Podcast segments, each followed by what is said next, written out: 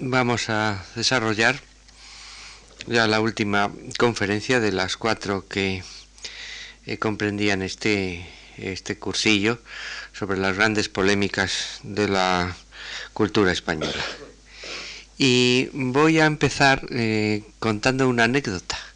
eh, porque el otro día se me olvidó contarla en el, en el fragor dialéctico de las ideas y de la exposición de la polémica entre Unamuno y Ortega, pues uno se, también se apasiona, ¿verdad? Y entonces yo tenía pensado contarlos, siempre estas anécdotas se cuentan, en parte al menos, yo lo hago así en las conferencias que doy, para relajar un poco el ambiente y darle un tono humorístico, pero indudablemente esas anécdotas eh, vienen al hilo de la exposición. Siento, por lo tanto, que no sea en el momento oportuno que yo tenía pensado hacerlo entonces, pero me parece interesante, sin embargo, contar esta anécdota, y ahora al principio, para que no se me olvide, eh, porque de alguna manera ilustra en general el tono de las polémicas eh, que estamos desarrollando en este cursillo. Era en el año 1914 cuando mm, Ortega y Gasset funda la Liga de Educación Política y entonces hizo un viaje expreso a Salamanca para invitarle a don Miguel de Unamuno a que fuese el vicepresidente de la, de la Liga y que con su prestigio intelectual pues ayudase a que aquello tuviera un gran impulso. Eh, se reunieron en el,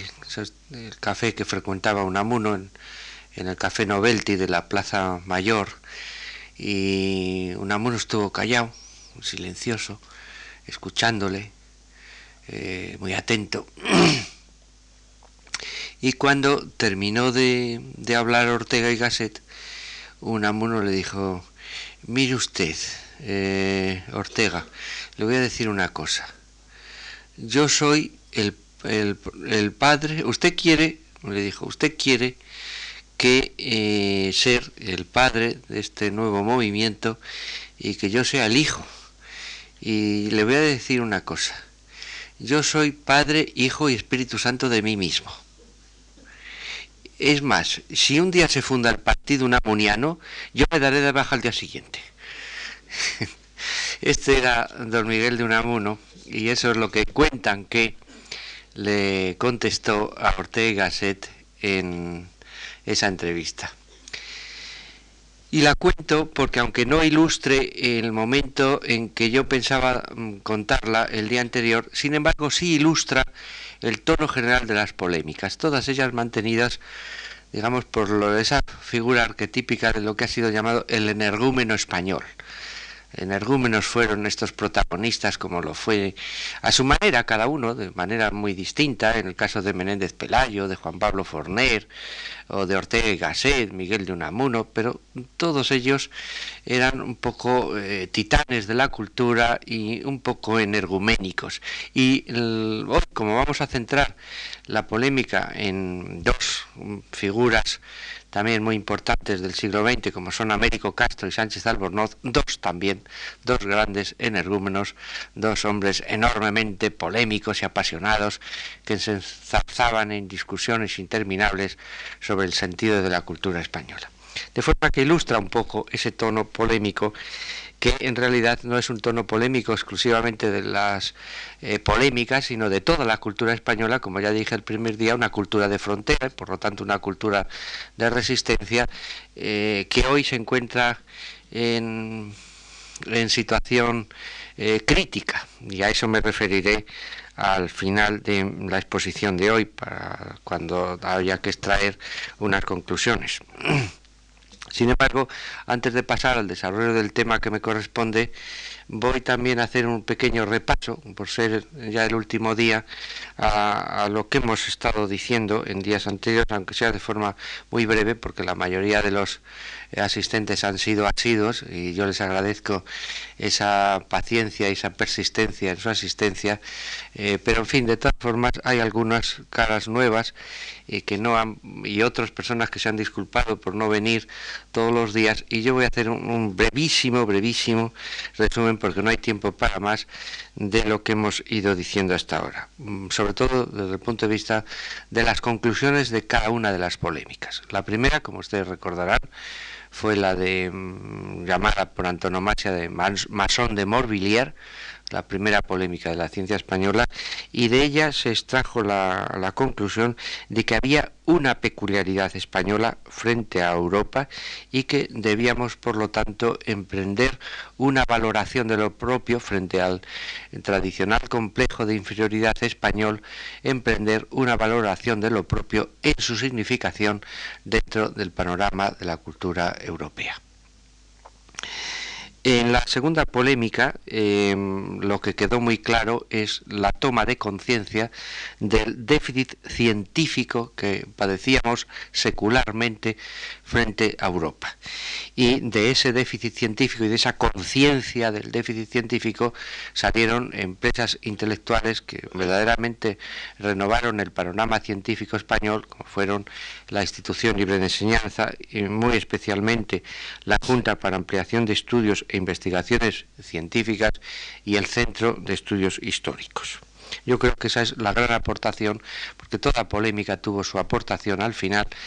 Y en, el caso de la tercera, la que desarrollé el último día, la llamada polémica de la europeización de España, eh, de aquí se sacó la conclusión de la necesidad que España tenía de estar vinculada a Europa institucionalmente. Por eso la polémica conduce definitiva, aunque sea a largo plazo, a la eh, integración de España en la comunidad europea. Estas son un poco las aportaciones fundamentales que las distintas polémicas hasta ahora relatadas han ido haciendo al ámbito de la cultura y una vez ya situados en este eh, marco, eh, voy a, pasar a, desarrollar eh, el tema correspondiente a la, a la conferencia de hoy que titulo España con o sin problema, tomando las palabras de algunos de los contendientes de esta polémica a la que luego me referiré.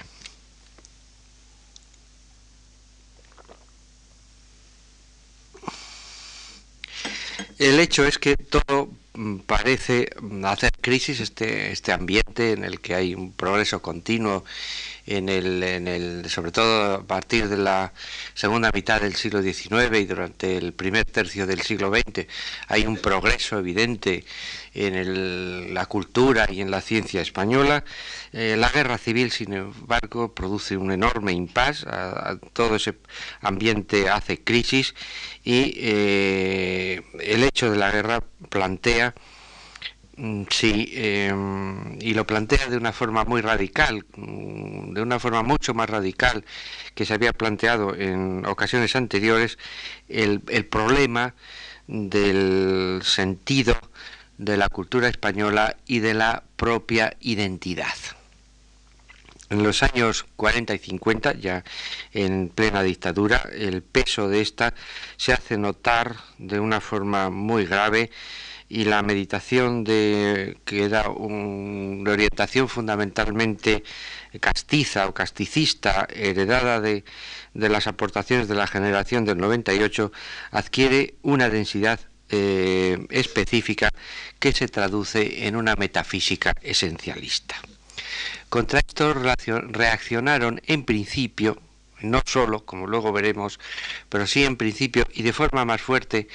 que ningún otro, los eh,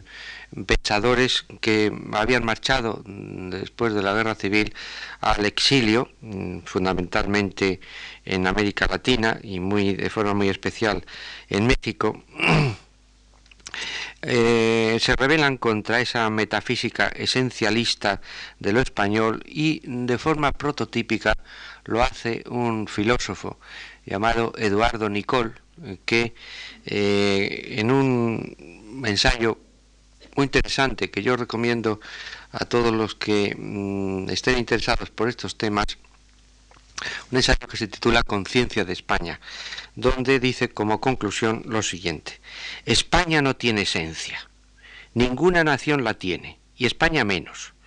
Y el error filosófico se complica en el error político cuando al buscarle una esencia que por serlo había de resultar totalmente representativa, se eligen los caracteres de una parte sola.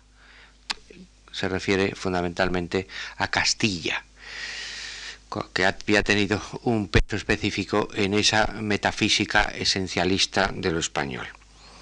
Eh, de esta manera sale eh, este pensador, Eduardo Nicol, al paso tanto de la interpretación castellanista de la historia, a la que hemos visto que alude de forma muy clara,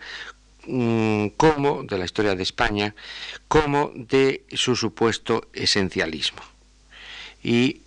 mm, una vez situado en, esa eh, plataforma, vuelve a resurgir, aunque en otra dirección, el problema de las identidades españolas con todo su vigor.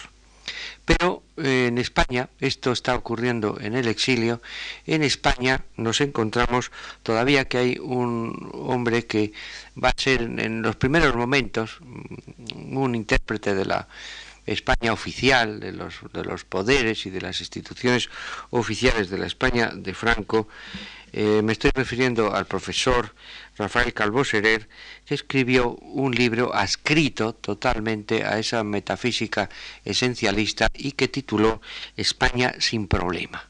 Ese libro aparece en el año 49 y a los pocos años recibe una réplica contundente de Pedro Laín Entralgo en el año 1955 que publica eh, el libro titulado España como problema. Eh, la alusión era clara y eh, Laín Entralgo, como hombre de espíritu mucho más fino que era Calvo Serer, se aleja también él de la metafísica esencialista, claro, Carlos Seré, cuando habla de España sin problema, España no, la interpretación más o menos que viene a dar es que España no tiene problema porque tiene una esencia escrita por los siglos de los siglos, amén, y por lo tanto no hay ningún problema que plantear. Era la España oficial de Franco que, que había ganado una guerra civil y que se había adherido a los valores que representaba esa victoria. Eh, Lain Entralgo, que era también un destacado intelectual de la España de Franco, sin embargo, como he dicho antes, tiene un espíritu mucho más fino, mucho más crítico y eh, no entra en la eh,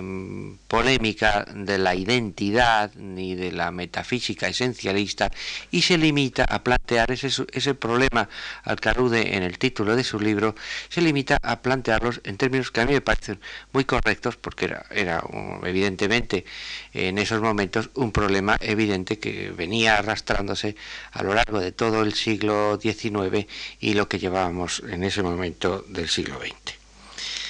Y lo formula de la siguiente manera, eh, son palabras textuales de la Inentralgo. El problema de España es, dice, la dramática inhabilidad de los españoles desde hace siglo y medio para hacer de su patria un país mínimamente satisfecho de su constitución política y social. Esa es la formulación que hace la Inentralgo y que como ven ustedes pues no puede ser más razonable porque evidentemente las guerras civiles se habían sucedido ininterrumpidamente desde las eh, primeras guerras carlistas incluso ya durante la guerra de la independencia contra Napoleón ya surgieron diferencias entre los liberales llamados afrancesados y los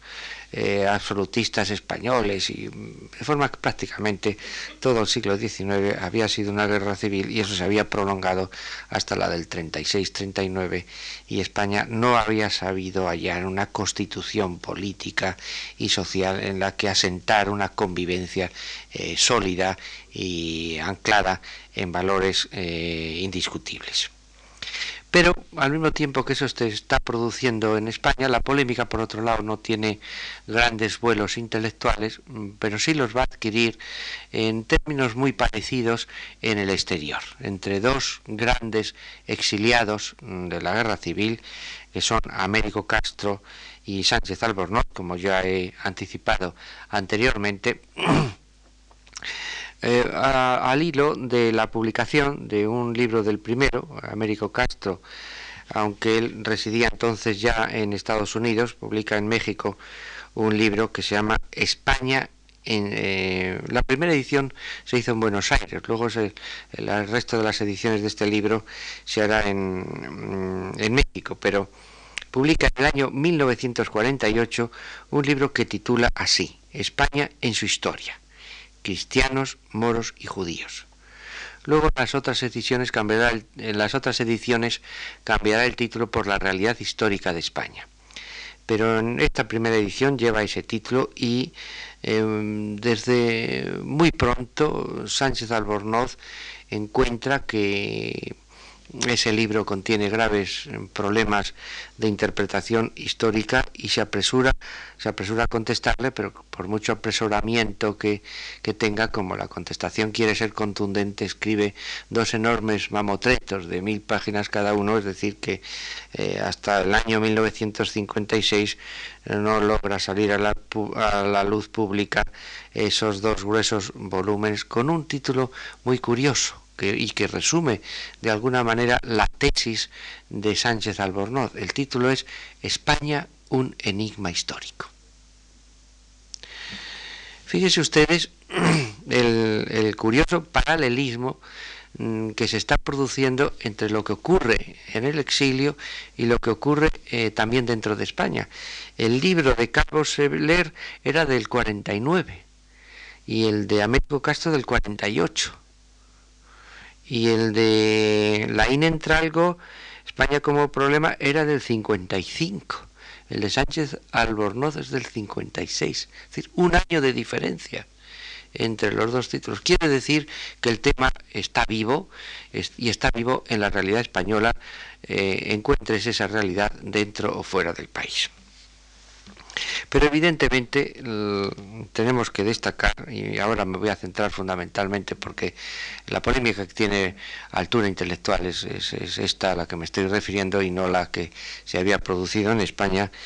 eh, a estos dos grandes eh, protagonistas de España con problema o España sin problema. En cierto modo, la la interpretación de Sánchez Albornoz puede de alguna manera equipararse, un historiador católico, providencialista,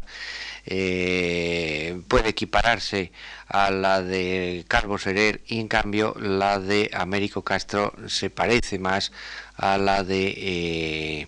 a la de la Inentralgo. Pero voy a detenerme eh, ahora en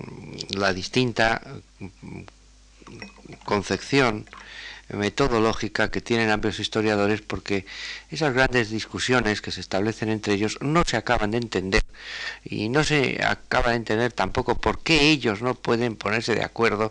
por qué no logran llegar a un consenso en medio de la polémica. Y es que parten de dos mm, concepciones eh, metodológicas. Desde el punto de vista del método, la concepción de la historia de uno y otro son completamente distintas. Y eso conviene tenerlo muy claro desde el primer momento, porque si no, no se entiende nada de la polémica. Para Sánchez Albornoz, eh, que es un historiador ante todo positivista, y por lo tanto anclado en los presupuestos filosóficos del positivismo, el historiador es ante todo un hombre que debe acumular y compulsar documentos, realizar análisis paleográficos y estudios institucionales, examinar monumentos, estructuras políticas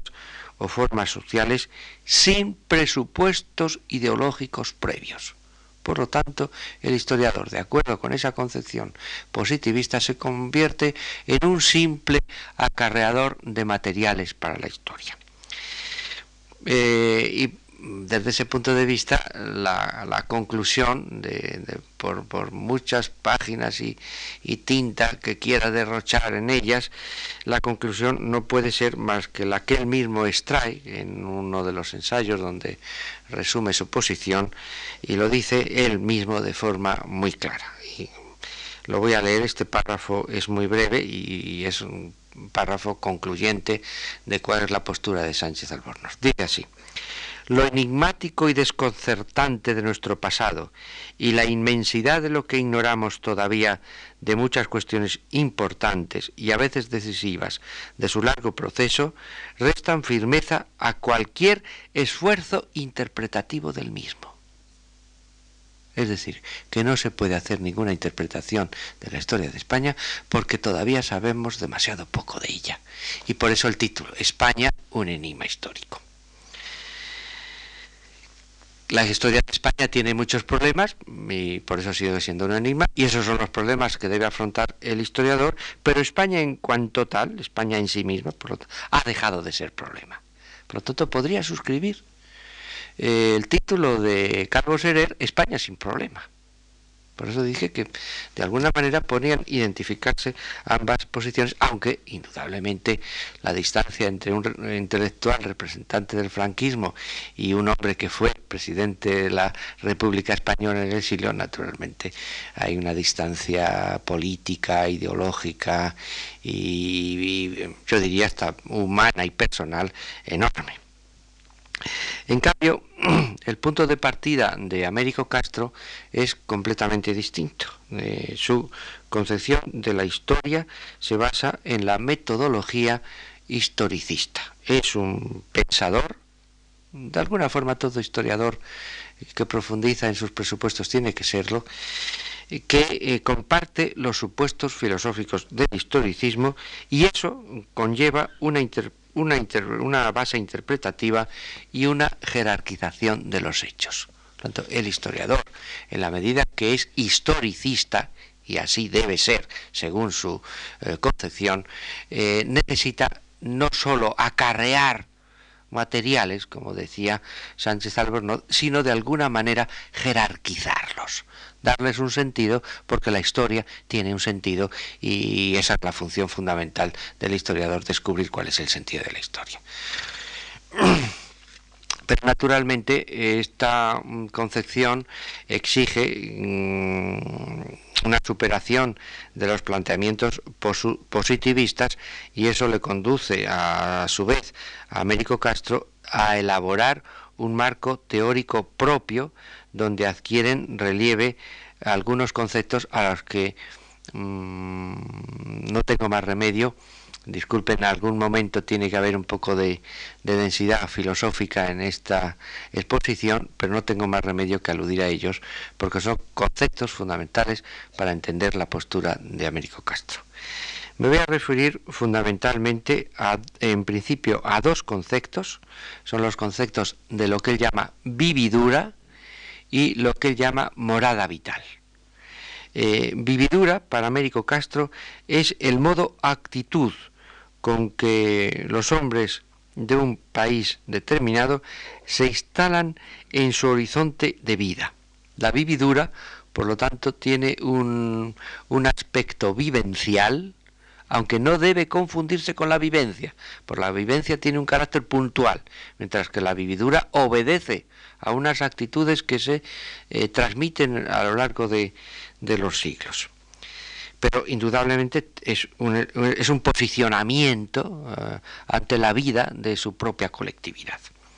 Y ese concepto de vividura debe articularse con el concepto de morada vital. Morada vital, eh, según Américo Castro, es el abanico de posibilidades e imposibilidades con que el hombre de un país determinado se encuentra a la hora de hacer su vida. Y aunque este concepto de morada vital tiene evidentemente una eh, acepción en principio geográfica, la morada vital se asienta en un espacio geográfico, pero cuidado, no identifiquemos la morada vital con la geografía, porque más bien se identifica con el centro que en ese espacio eh, geocultural se produce, con un centro generador y dinámico de lo que él mismo llama una determinada ipseidad. Ipseidad, que podemos traducir por identidad, pero que es el centro dinámico desde el cual se generan los acontecimientos, las, las hazañas, las peripecias de la vida de un pueblo determinado. Estos dos conceptos son fundamentales porque son los que explican después lo que va a producir esa eh, convivencia, en principio pacífica, después eh, eh, conflictiva entre cristianos, moros y judíos, como dice el subtítulo de, su libro. Pues bien, en esta óptica que acabo de, en ese marco teórico que acabo de dibujar, él distingue tres niveles también fundamentales para entender el quehacer del historiador. Esos tres niveles son, en primer lugar, lo que él llama lo describible, en segundo lugar, lo narrable y en tercer lugar, lo historiable. Lo describible son pues, los sucesos que se describen, como puede ser en una crónica de la Edad Media. Lo narrable es la relación que se establece entre distintas crónicas de sucesos, eh, como decíamos cómicamente cuando íbamos a la escuela de niños, los sucesos que se suceden sucesivamente, ¿verdad? Pues es, eh, se introduce una narración en medio de, esas descripciones y eso ya, en cierto modo, es eh, pues un principio de historia, pero no la historia deseable. La historia deseable solo se establece en el tercer nivel de lo que Américo Castro llama lo historiable. Es el nivel propio de la, de la historiografía y donde ésta adquiere pleno sentido y en el nivel de lo historiable, además de los sucesos y de la narración eh, coherente de los sucesos, debe introducirse o incorporarse las actitudes, los valores, las preferencias y los rechazos con que se viven esos sucesos. Indudablemente, un español tiene en su morada vital un horizonte de posibilidades e imposibilidades distintas a las que pueda tener un francés, un italiano, un alemán, pero además es que los vive de otra manera porque hay una escala de valores, hay una serie de actitudes,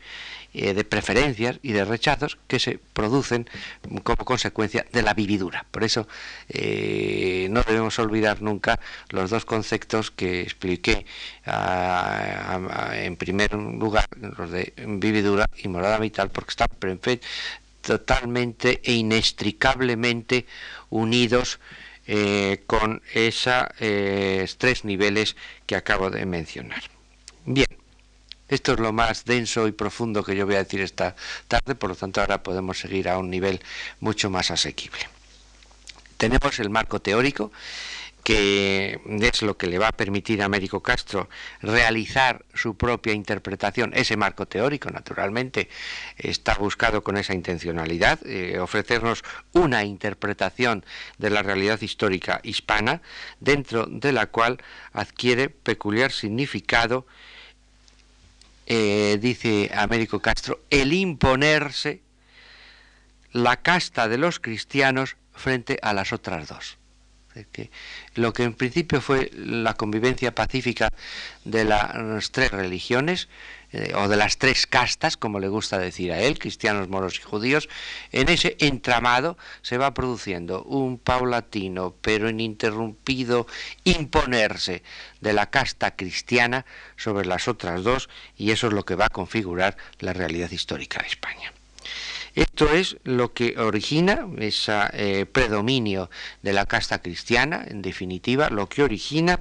la identidad de los españoles en cuanto pueblo con personalidad propia frente a otras nacionalidades europeas. Ahora bien, en ese anhelo de imponerse y definirse contra moros y judíos, los cristianos se irán apropiando modelos de conducta cogidos acá y acullá que paradójicamente les emparentan con las otras castas.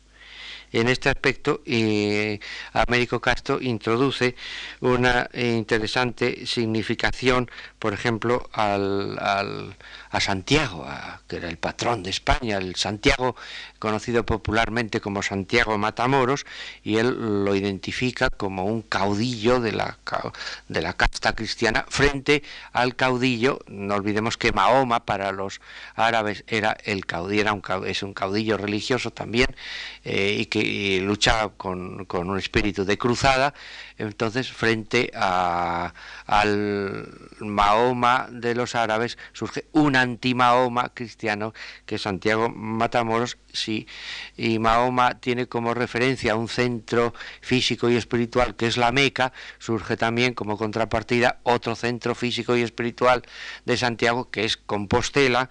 y eh, así se introduce eh, toda una serie de paralelismos en la que ya no se trata simplemente de dos contendientes que luchan, sino que luchan con caudillos distintos, con eh, centros espirituales diferentes, pero que en el fondo obedecen a una misma estructura y toda una serie de actitudes que hoy se presentan, dice Américo Castro, como constantes de la vividura hispánica, se originan así en las circunstancias concretas de aquella lucha. Así aparecen mm, características o actitudes propias de lo que luego se ha llamado eh, los españoles, la, casta cristiana se va a identificar con la, eh, podemos llamarlo, con la identidad eh, española, con la personalidad propia específica del pueblo español, entre los cuales eh, enumera eh, Américo Castro algunas que me parece importante porque son, él da muchos rasgos y muchas características, pero me parece que algunas son suficientemente importantes para que deban destacarse. Por ejemplo, esto, supremacía de la creencia o de la fe frente a los contenidos racionales de la cultura. Eh, y ahí tendría explicación por qué España ha tenido eh, poca ciencia a lo mejor, porque se da mucha importancia a esos contenidos de la fe y de la creencia. También dice la dimensión imperativa de la persona, el imponerse eh, por el coraje, por el esfuerzo personal. O también, en tercer lugar, el voluntarismo que lo cifra todo en el yo, y en el esfuerzo individual, que estaría el individualismo típico de los españoles. También dice otro, otro rasgo, otra característica, la importancia de los contenidos imaginativos y, mágicos, muchas veces sobrenaturales, caso de Santiago, Santiago baja de entre las nubes con su caballo blanco, eh, destrozando moros como, como un huracán, ¿verdad? Hay un elemento mágico y mítico en todo esto.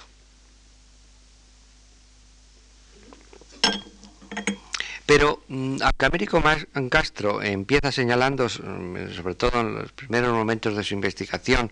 esta enorme importancia de la influencia islámica en la configuración de lo que él también llama en el título de un libro suyo, el origen, ser y existir de los españoles,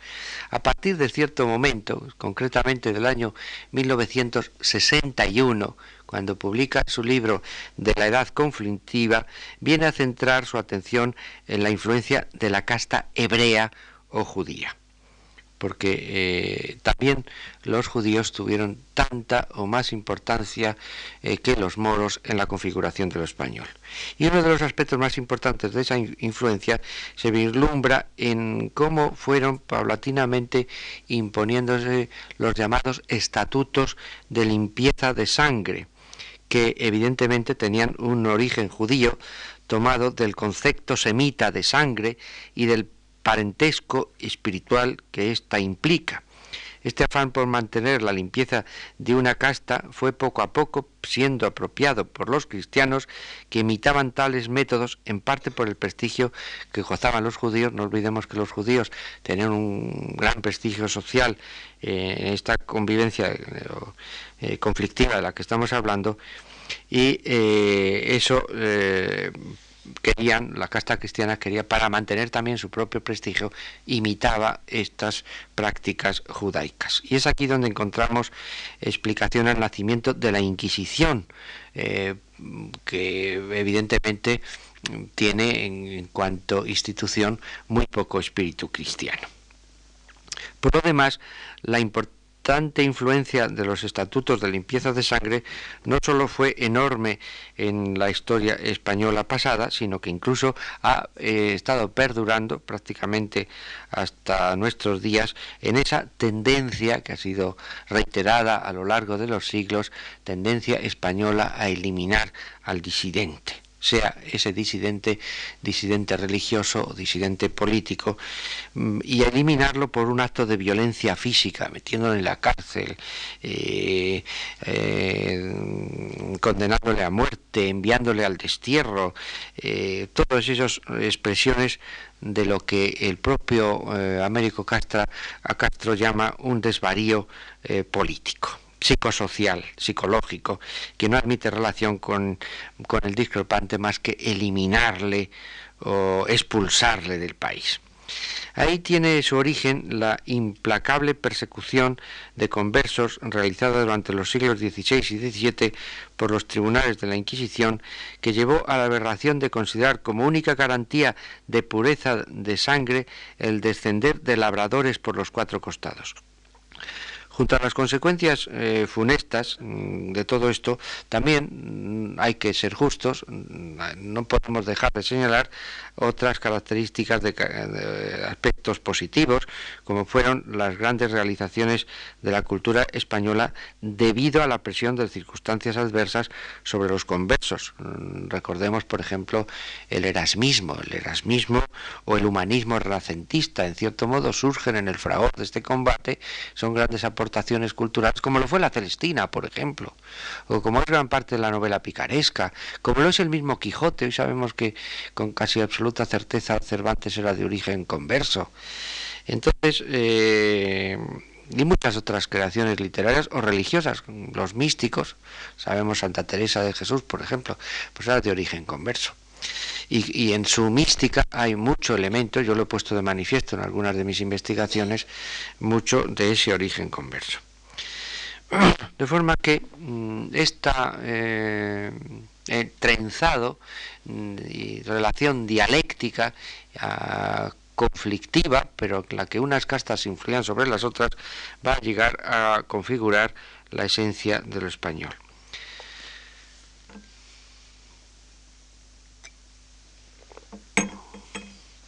Al llegar a este momento de mi exposición,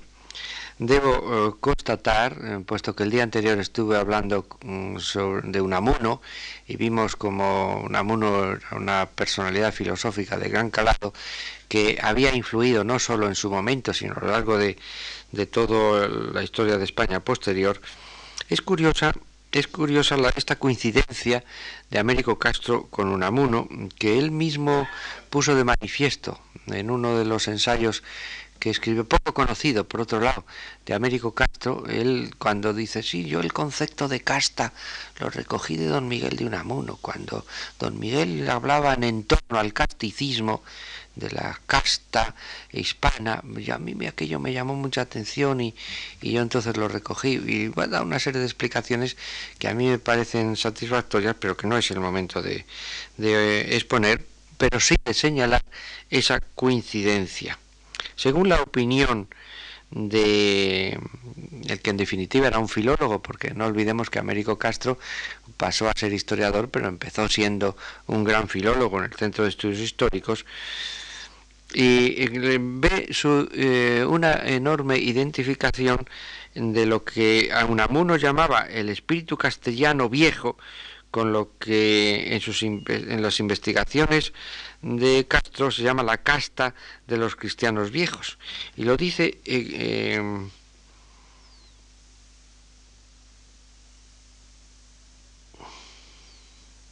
La casta cristiana, que un día recabaría para sí el dominio total de la vida española, llegó a tal cima por haber dotado de efectiva dinamicidad, dinamicidad lo que llamó la dimensión, lo que llamo la dimensión imperativa de la persona. Esto es lo que de veras importó y lo que animó e hizo posible sus logros historiables recuerden ustedes la expresión, desde el cantar del Cid y las otras gestas hasta la creación de un imperio sin antecedente ni consiguiente en el mundo moderno. Pues bien, si sustituimos esa expresión eh, de Américo Castro, dimensión imperativa de la persona, por otra de Unamuno, la que eh, emplea Unamuno cuando habla de la primacía como propia del espíritu castellano, la primacía de la voluntad desnuda, Parece claro que el párrafo eh, antes citado podía haber sido escrito por uno u otro de estos escritores sin que mm, realmente cambiara mucho el último significado del mismo. Y en la casta histórica impuesta por el dominio del espíritu castellano viene a identificarse con esa dimensión imperativa de la persona o con la primacía de la voluntad desnuda. Este predominio es para Castro el que resistió a los valores de la modernidad, dando lugar a que en España y en su imperio se produjese el triunfo de la energía y el arte de imperar de la casta hidalga, militar y religiosa, con la consecuencia de que fueran ahogados los intentos de formar una ciencia y una cultura a tono con las de Europa. Como yo ah, decía ya anteriormente, que esto podría explicar en gran parte nuestra deficiencia científica secular. Pero esa dimensión imperativa, esa, o esa voluntad desnuda, eh, en realidad lo que viene a poner de manifiesto es pues uno de los rasgos caracterológicos permanentes del español, que es su aferrarse a hacer lo, lo que le da la gana o su real gana. Esto es muy español, hacer lo que me da la gana. Y ya lo decía también eh, Ángel Ganivet en su, en su libro Ideario en Español. Dice, el ideal de, de todos los españoles es llevar en el bolsillo una carta foral que dijese, este español está autorizado para hacer lo que le dé la gana era evidentemente una intuición muy penetrante de esto que ahora con mayor elaboración historiográfica están diciendo estos eh, historiadores. El hecho es que el análisis del casticismo emanado de esa casta hidalga nos presenta en su expresión más pura lo que ha sido el nacionalismo tradicional español por eso creo que pueden identificarse casticismo y nacionalismo y que ambos eh, coinciden. Como lo ha puesto de manifiesto en un libro que yo creo injustamente desconocido. Es un libro que está por ahí. Yo he visto montañas de ejemplares ahora en la feria del libro de ocasión que estaba en Recoletos. Un libro que se llama La cuestión del casticismo quizá porque está escrito por una profesora que vive en Estados Unidos y aquí no la conoce nadie, se llama Ángeles Prado, pero que es un libro muy interesante donde dice, por ejemplo, un párrafo que me viene, me viene muy al pelo para lo que yo estoy ahora diciendo y, y es el siguiente. Poner el casticismo dentro de un contexto histórico, tal como lo hace Américo Castro, equivale a ofrecernos una perspectiva de alejamiento que nos ayuda a captar la realidad de ese curioso fenómeno tan escurridizo y en el fondo tan extravagante del casticismo. Pues en suma, él representa un matiz muy peculiar, pudiera decirse único, del nacionalismo español. Es que efectivamente nacionalismo y casticismo se confunde, sobre todo en estos autores de la generación del 98.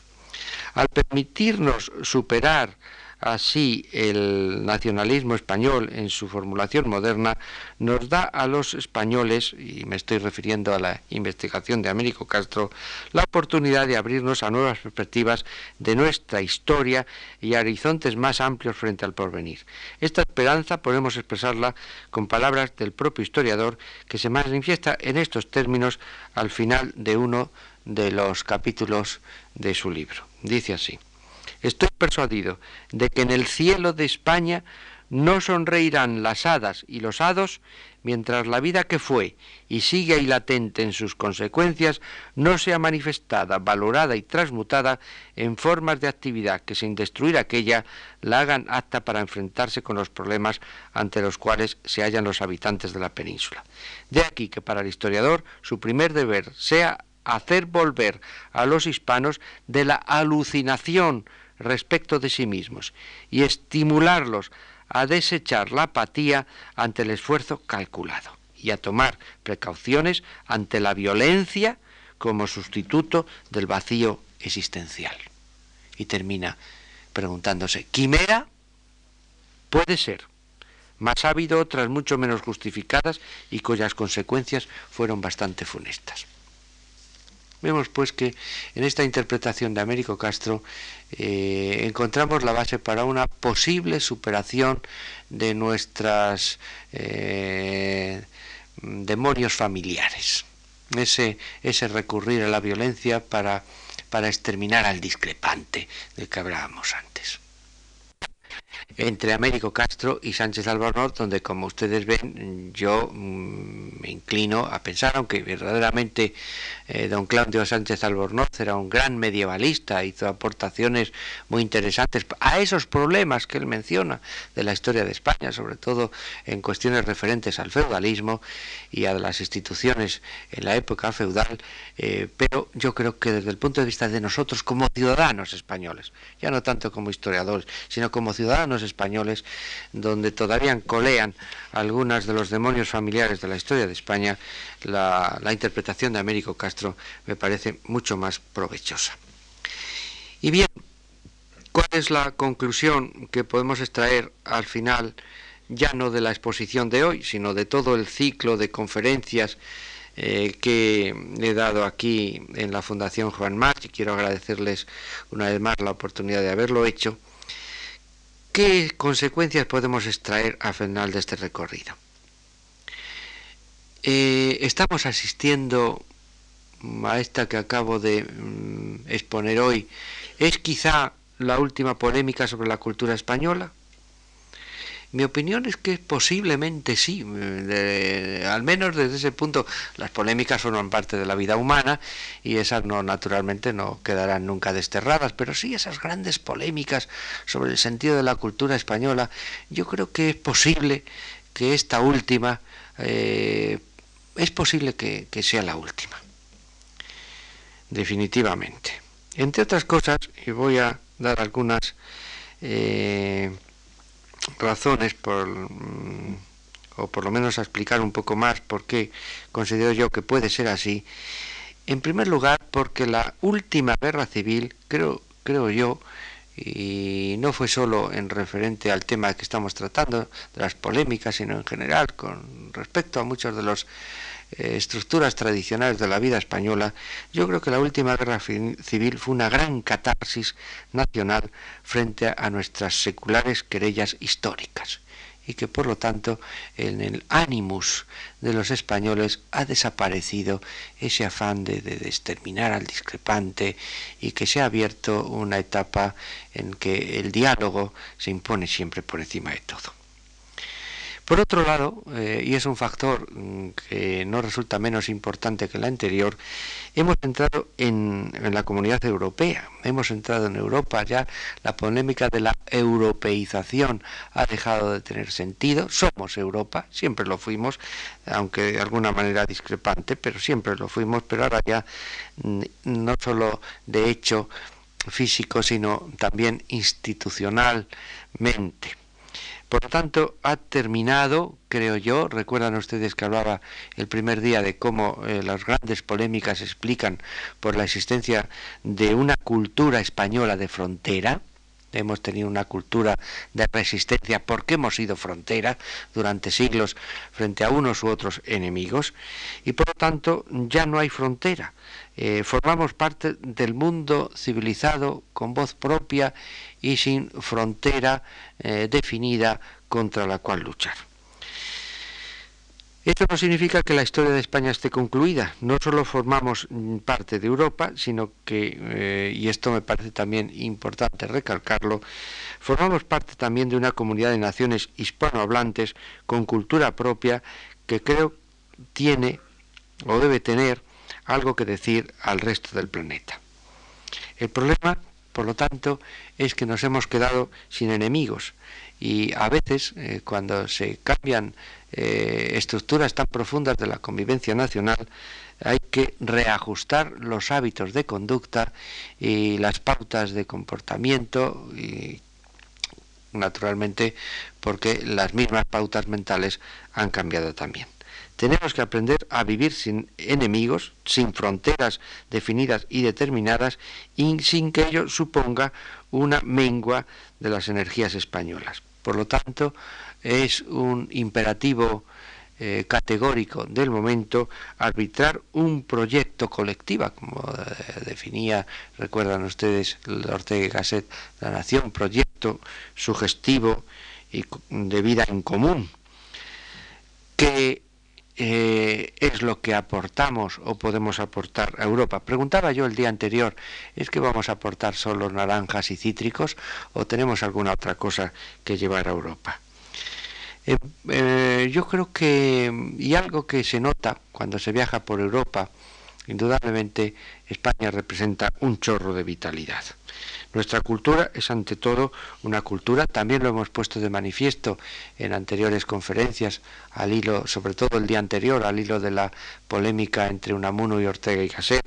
hemos sido una cultura fundamentalmente literaria, artística y vital. Nada más, muchas gracias.